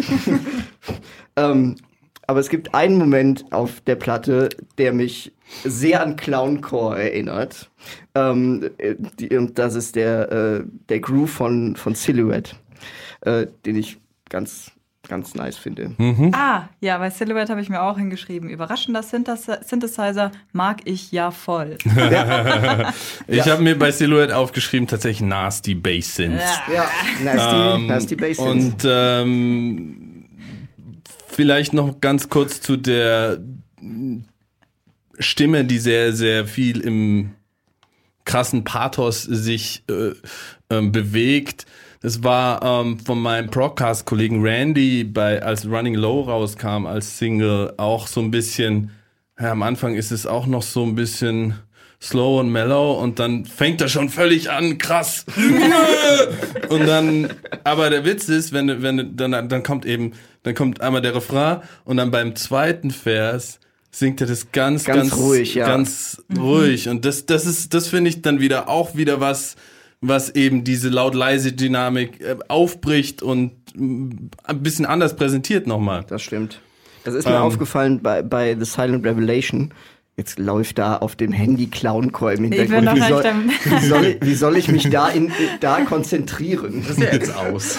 Sie haben übrigens in einem Dixie-Klo gespielt. Ja, und sie haben schon überall gespielt, während, während sie in einem Van äh, auf dem Rücksitz durch, durch Amerika fahren. Es ist wir- wirklich, man muss es wirklich erlebt haben. Clowncore, super. ähm, also mir ist es aufgefallen bei The Silent Revelation, wo dieses Gitarrenriff, was mich übrigens auch an Radiohead erinnert hat, das möchte ich nochmal aufgreifen, was dann, glaube ich, in der zweiten Hälfte von den Streichern wieder aufgegriffen wird. Ähm, aber es ist mir halt einfach zu am Ende des Tages ist mir wahrscheinlich zu wenig bei solchen Songs. Also deswegen, deswegen finde ich halt diese, diese in Anführungszeichen poppigeren Momente besser. Obwohl mir der längste Song auf dem Album am besten gefällt. Aber es ist halt auch einfach ein langer Popsong am Ende des Tages. On Hold Ja.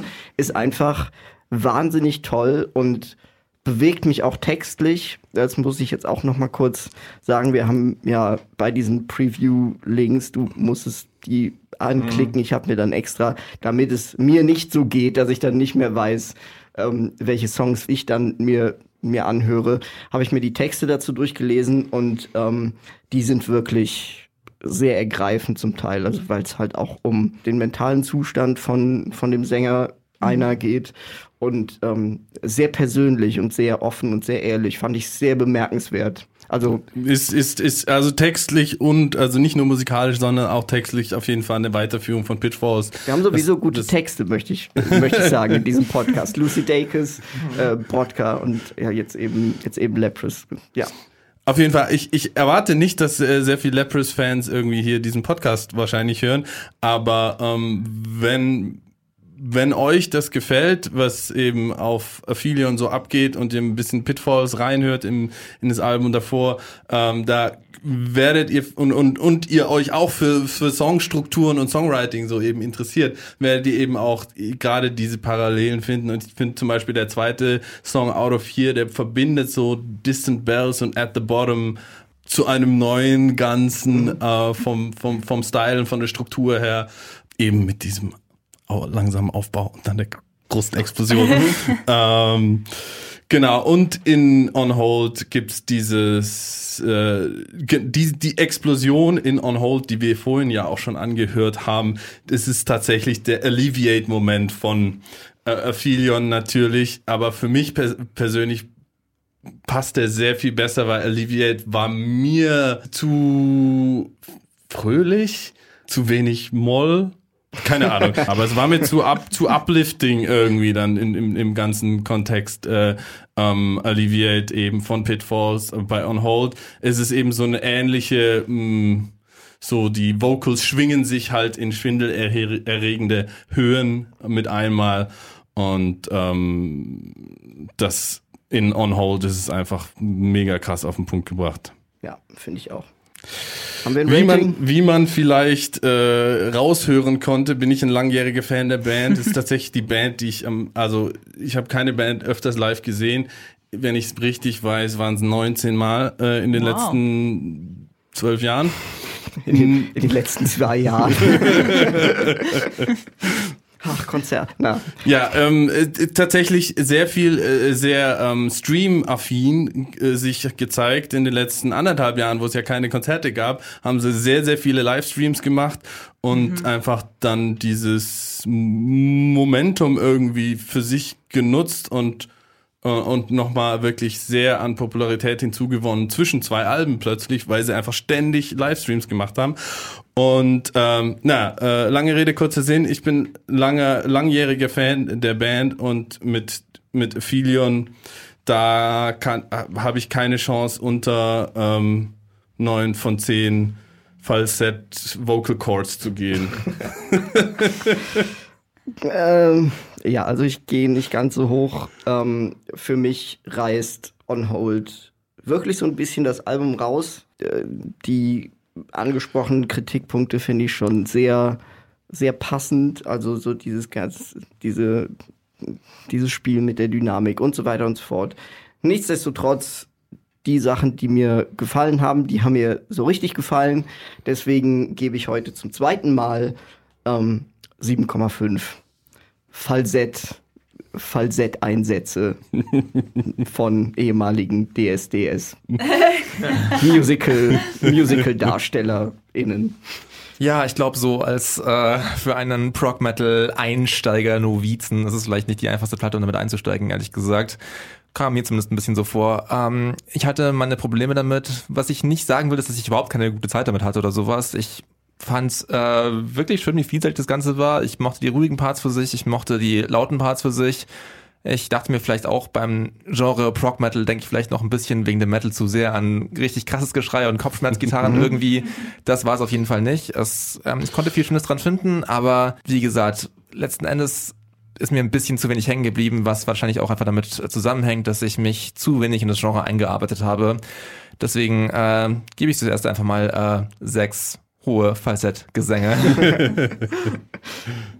Ähm, ja, also ich schließe mich da an. Ähm, ich bin einfach, ich habe ich hab versucht, ähm, darüber hinwegzusehen, dass ich einfach auch keine Prog-Rockerin bin und einfach bei langatmigen oder bei längeren Songs, ich, ich, ich bin so ungeduldig, ich krieg da irgendwie innere Unruhe, wenn dann die Songs nicht gleich sagen, worauf sie denn hinaus wollen. Also dann dieser ewig lange Aufbau. Ja. Und dazu fand ich dann das Album tatsächlich, äh, wie ich ja auch schon gesagt habe, einfach zu, ja, zu, zu glatt, zu vorhersehbar. Ähm, ähm, also deswegen würde ich auch Ja, also die, die 2020 gesehen, Castaway Angel, der vor, vorletzte Song, der ist, ist tatsächlich auch so ein Paradebeispiel für Mhm. ein, ein, ein, ein Spannungsaufbau über den ganzen Song ohne Explosion diesmal.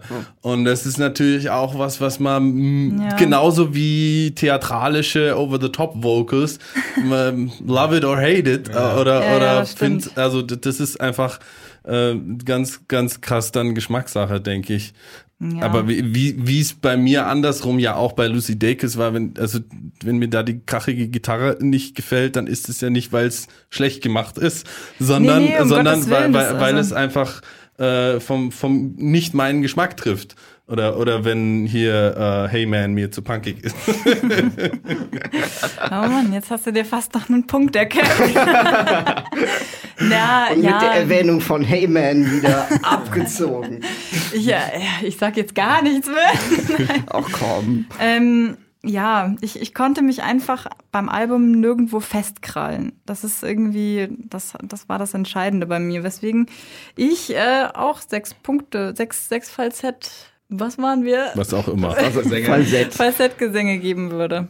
Was ist die Mehrzahl von Falsett? Ja, Bitte googeln. Fal, Fal, Fal, Fal- Falsetti. Falsetti? Ja. Falsett-Chor. Fall. Na, Das musikalische Quartett. Music's just not a physical thing. It's sound. Der Podcast für Musikentdecker von Ego FM. Äh, Fabian, was ist denn dein, äh, was hast du uns heute mitgebracht? Ich äh, bin schon sehr gespannt. ich, ich freue mich so unglaublich, euch über mein Stand jetzt Album des Jahres zu berichten. Und äh, meistens ist es bei mir so, dass Alben des Jahres für mich meistens die Platten sind, die mich komplett überraschen und das meistens von KünstlerInnen, die ich vorher überhaupt gar nicht auf dem Schirm hatte. Und in diesem Fall war es eben auch so. Es ist so das klassische Phänomen von der Legende eines funktionierenden Spotify-Algorithmus. Denn irgendwann hatte ich in meinem, wie heißt das, Mix der Woche, glaube ich, ähm, den Song Boys at School von einer Künstlerin namens Spelling mit 3L, wohlgemerkt. Und dann habe ich so ein bisschen recherchiert. Hinter Spelling steckt Christia Cabral aus Oakland in Kalifornien. Äh, The Turning Wheel heißt ihr drittes Album, auf dem Boys at School drauf ist. Und ähm, ich würde es so im weitesten, weitesten Sinne als Art Pop bezeichnen, der für mich wichtig ist, mitreißend, eingängig, herausfordernd, melodiös, einfach alles von vorne bis hinten, was Musik für mich braucht und was ich mir von Musik wünsche.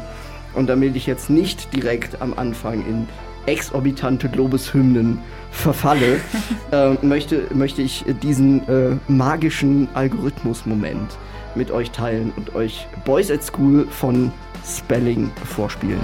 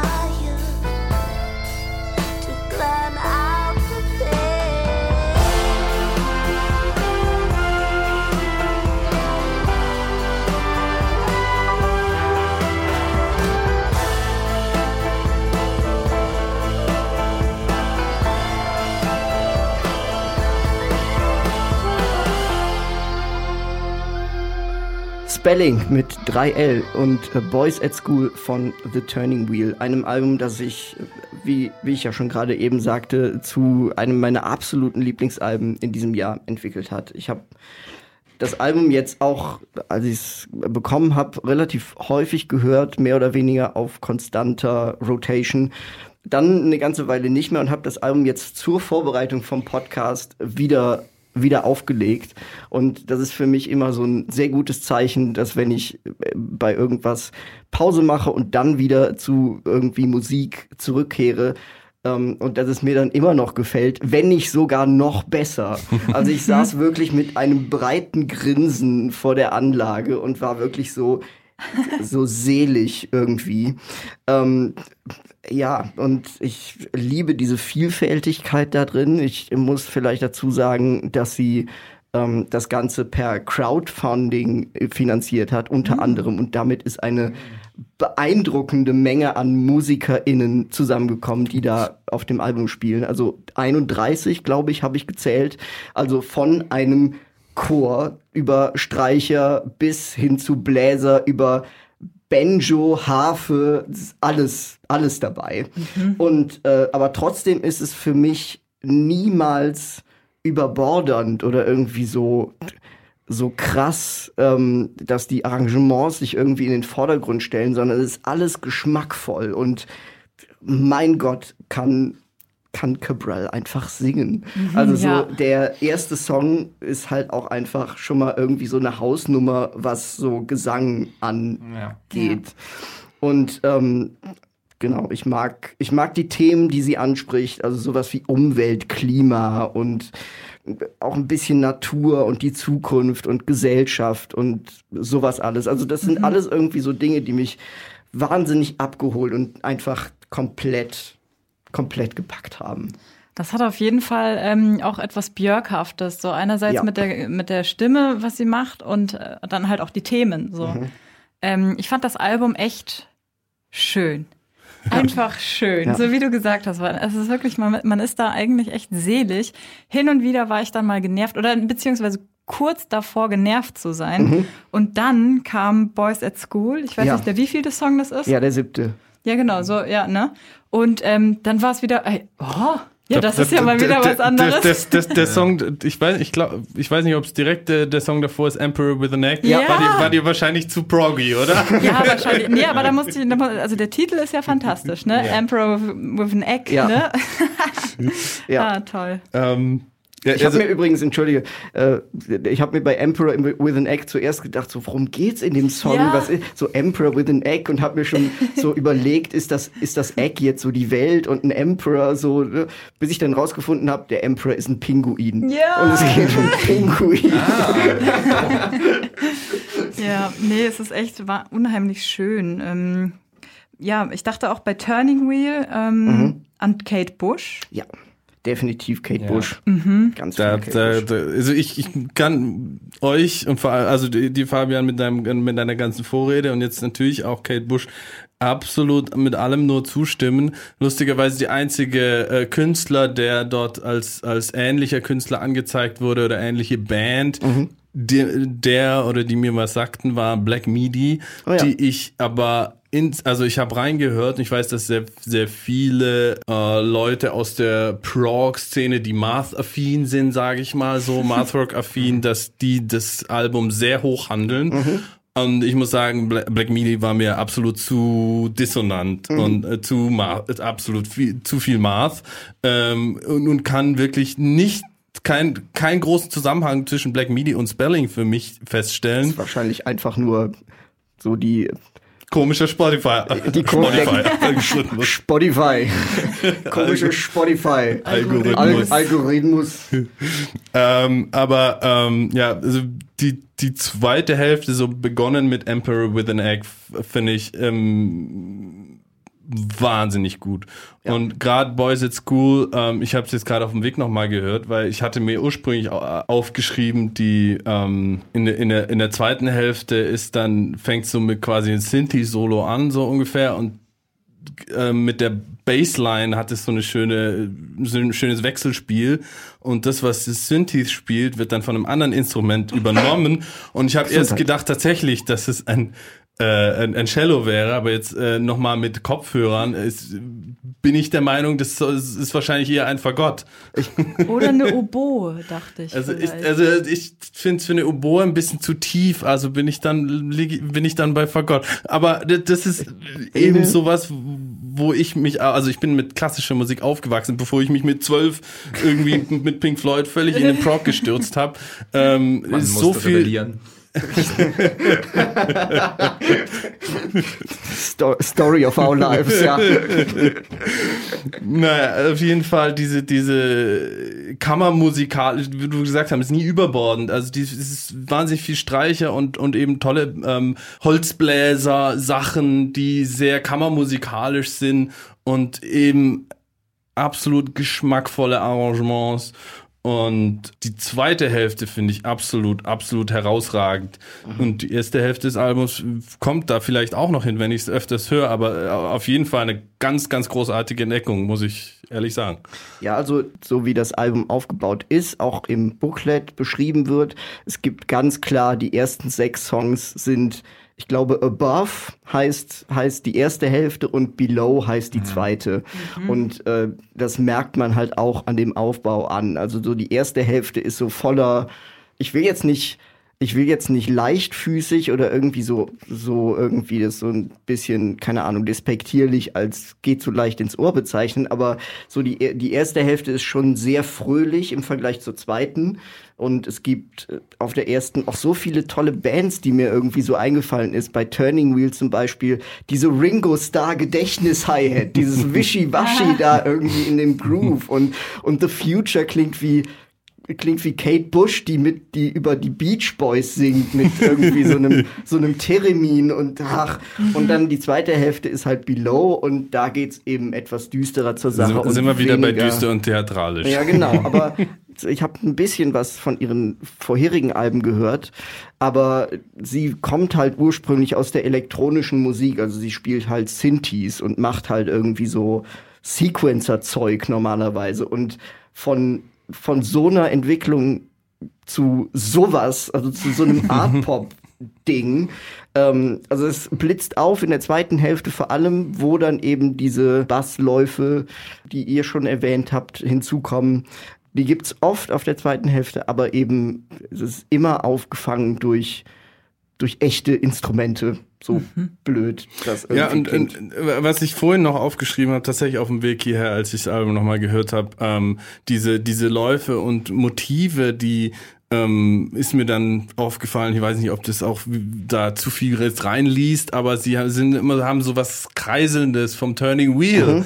Ähm, vom, Ja. vom Ja. Duktus her, von, von der Bewegung her einfach. Vollkommen. Ich habe da echt beim äh, Hören so ein, ich weiß nicht warum, so eine, so eine Mühle am Bach vor mir gesehen, wo sich das Rad im Bach halt immer so drehen muss. Ja. Aber ich will jetzt gar nicht ihre Stimme kleinreden oder sowas, aber ich fand, für mich waren die Highlights fast so ein bisschen die Instrumentals, weil ich hätte, mir ist danach echt aufgefallen, ich habe jetzt weniger einen Ohrwurm von dem, was die singt, sondern von dem, was Ja. da im Hintergrund läuft. Also vor allem bei Turning Wheel, genau das, was du gerade gesagt hast.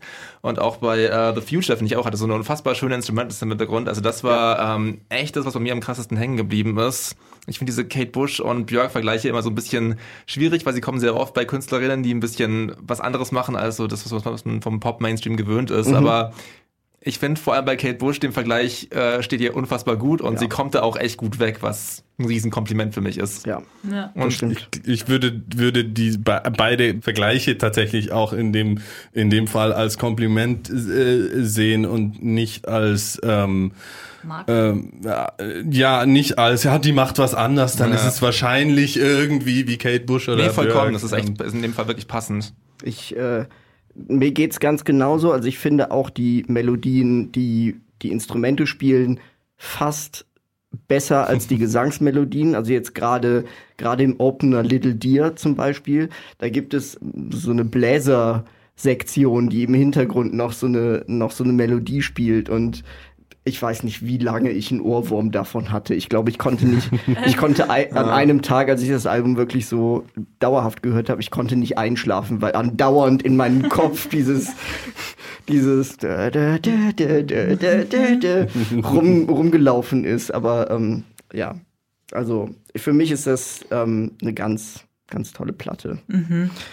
Aber gut, also witzig, dass du das jetzt nochmal gesagt hast mit, den, mit dem Above und Below. Weil die erste, also jetzt, wo ich drüber nachdenke, so die erste Hälfte war für mich totales Weihnachtsalbum.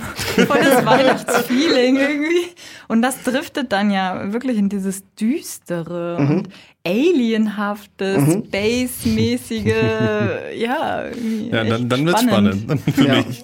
Ich, ich mag beides. Ich finde beides auch absolut berechtigt. Ich mag auch die, ich mag auch die Länge. Also sie, die ist lang, die Platte, die ist, glaube ich, eine Stunde oder sowas. Aber sie ist nicht zu lang. Also Doppelalben können das ja schon mal, schon mal, schon mal an sich haben. Und äh, da die Anna jetzt schon wieder gähnt und ich nicht. Ich meine das nicht so. ist sehr heiß hier drin. Ich weiß, es ist wirklich heiß hier drin. Und Wir brauchen weil, mal Sauerstoff. weil wir brauchen Sauerstoff und deswegen, äh, weil ich nicht möchte, dass dieser Podcast hier zu lang wird. Was für eine Überleitung. Oh, Wahnsinn. ähm, möchte ich auch äh, zum, zu meinem Rating kommen und wie sollte es anders sein? Ich glaube, dass wir es hier mit einer Platte zu tun haben, die wirklich, man sagt das ja immer so leicht und so schnell, ähm, aber die wirklich ein Future Classic ist das, glaube ich, so der englische Fachbegriff. In, auf einer Stufe mit, ich weiß nicht, Hounds of Love von Kate Bush oder Wow. Pet Sounds von den Beach Boys. Vielleicht nicht ganz Pet Sounds, aber Hounds of Love im, eventuell.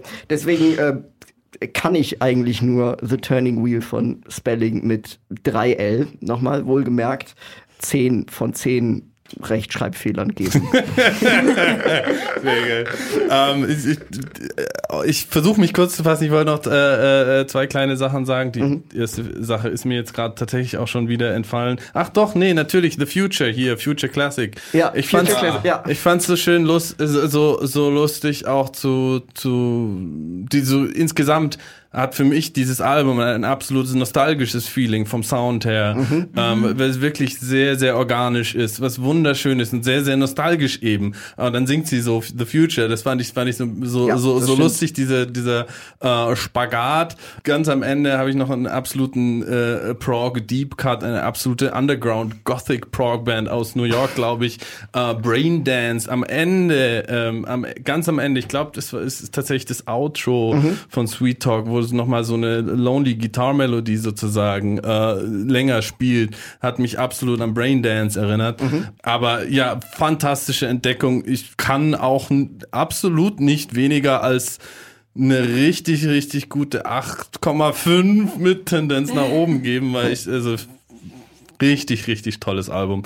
Und ich freue mich auch, ihre elektronischeren Sachen jetzt irgendwie vielleicht mal zu entdecken. ja, geht mir Wenn ich die Zeit finde bei so viel Neuem, was rauskommt. Ja, also wie gesagt, ich fand's wunderschön. Ich fand's eine tolle Reise, auf die uns Spelling mitgenommen hat. Ähm, deswegen, ähm, ja, würde ich ähm, 8,5 Rechtschreibfehler geben. Ich freue mich. Das ist Musik in meinen Ohren. Sind doch mal richtig harmonisch heute. Ich würde gerne noch mal kurz eine Lanze für die erste Hälfte vom Album brechen, weil Ja. ähm, ich die einfach auch es wirklich wichtig finde, wenn ein so ein komplexes Album man auch so ein bisschen schön sanft reingeleitet irgendwie einfach und mir hat die wirklich gut gefallen, vielleicht auch, weil ich von Björk lieber Debut als Vulnikura höre, aber gut. ähm, insofern, mir fällt nichts dran ein, was ich kritisieren könnte, ehrlich gesagt. Also alles da dran passt irgendwie. Deswegen, ähm, ich möchte es nicht die zweite 10 geben, deswegen gebe ich einfach neun Rechtschreibfehler. Aber ich, mir fällt eigentlich kein Argument dafür ein, warum, die, warum da ein Rechtschreibfehler fehlt. Der kommt, der steht nächstes Jahr wahrscheinlich dann auch noch mit dran. Ja. Und ich war echt schlecht in Deutsch. Ich, ich bin dafür, dass Spelling jetzt, äh, jetzt ab sofort sich mit sich mit 8,5 Ls schreibt Ja. und nicht mehr nur mit, Oder mit 10. oder mit 10, ja. Wobei, genau. ich finde, Anna hat es gerade perfekt gesagt, ich gebe äh, neun Rechtschreibfehler und ein fehlendes Komma.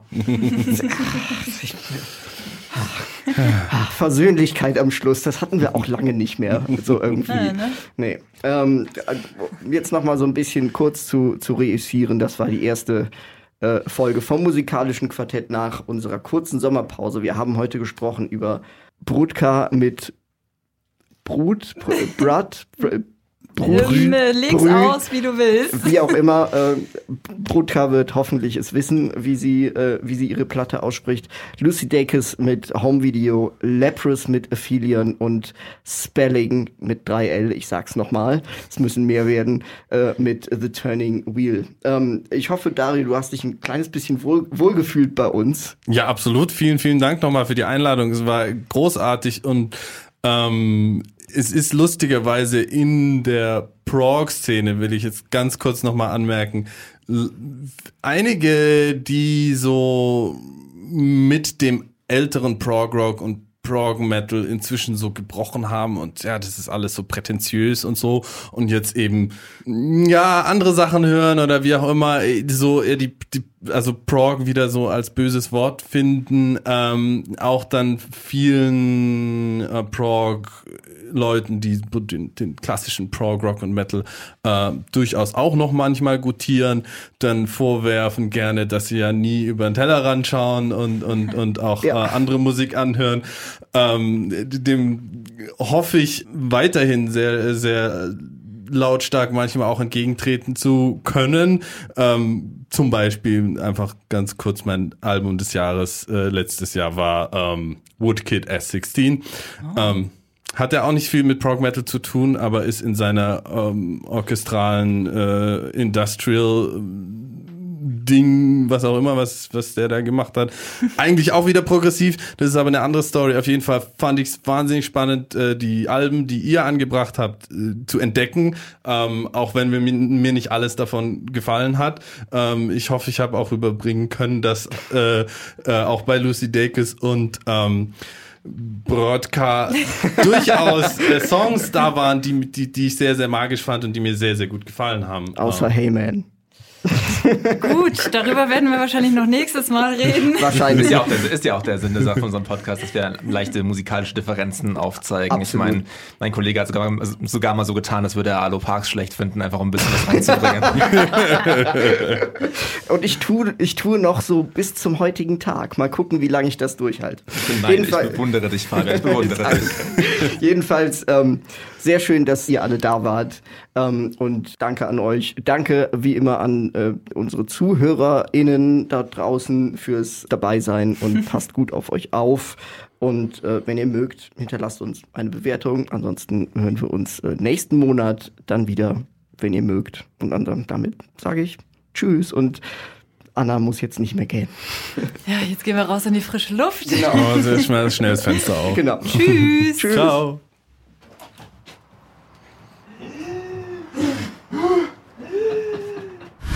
Das musikalische Quartett, der Musikpodcast von Ego FM. Heute ist es ja weitgehend so, dass die Leute sich gar nicht mehr aufregen über die moderne Musik. Die besten neuen Platten, vorgestellt und diskutiert von der Ego FM Musikredaktion.